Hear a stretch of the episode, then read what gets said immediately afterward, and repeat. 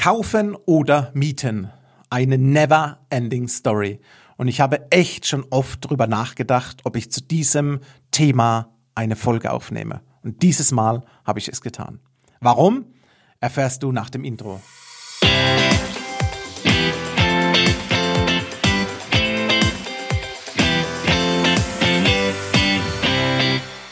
Hallo und herzlich willkommen zum Denkmalimmobilien Podcast. Mein Name ist Marcel Keller und heute geht es um das Thema Kaufen oder Mieten.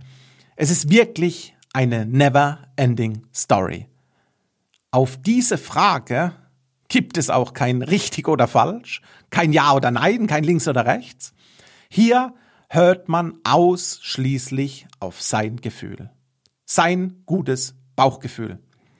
Aber in Verbindung mit der Frage, kann ich mir wohnen, wohnen in meiner Wunschlage oder auch in meiner aktuellen Wohnung auch als Käufer überhaupt leisten?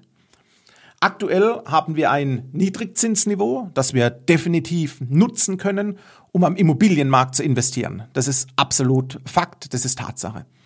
Die Bank leiht uns gerne die Euros für rund 1%, 1,5% pro Jahr. Somit der Erstgedanke von vielen, kann ich mir leisten gut verständlich, ein Prozent kann ich mir leisten. Denkt man das Projekt Immobilie, egal ob als Eigenheim oder Investment, zu Ende, so ist es meiner Meinung nach freiwillige Pflicht, in diesem Niedrigzinsumfeld eine entsprechende Tilgung, sprich eine Entschuldung an die Bank zu leisten. Meine Empfehlung, das ist meine Einstellung, 3% Tilgung in Klammer mindestens beim Eigenheim eher noch ein Tick mehr. Gehst du dann gezielt in deine Endkalkulation und summierst Zins plus Tilgung, bist du bei mindestens 4%, Tendenz eher aufwärts.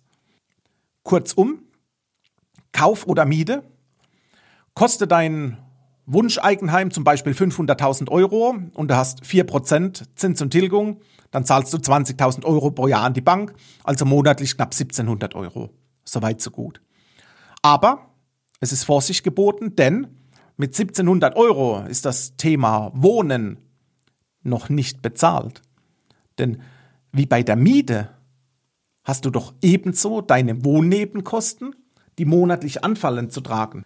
Stell dir aus diesem Grund gezielt die Frage, ist ein Eigentum ein, in Anführungszeichen, Muss für mich oder kann ich gezielt dieses Niedrigzinsniveau auch nutzen, um in Immobilien zu investieren und gleichzeitig Vermögensaufbau zu betreiben. Die Immobilie als Betongold, Vermögensaufbau und zur Steueroptimierung. Du siehst ein richtig ein absolut stabiles Dreibein.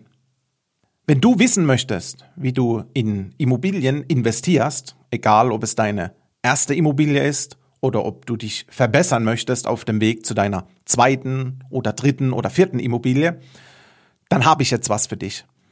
Ich habe für dich die Masterclass Immobilien a Boss aufgenommen, wo du in rund 30 Minuten in deinem eigenen gemütlichen Tempo erfährst, was du besser vermeiden solltest, aber auch, wie du es richtig machst.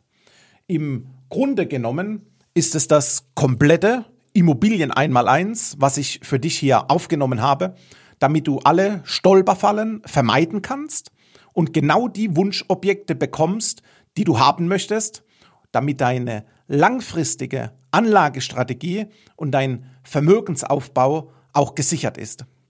Wenn dich das interessiert, dann hol dir hier unten drunter meine Immobilien Masterclass komplett for free und lerne, was ich in acht Jahren Immobilienbusiness gelernt habe.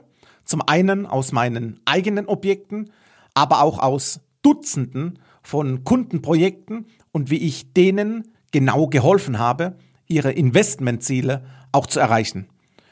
Du findest hier drunter in den Show Notes alle Infos und kannst auch direkt starten.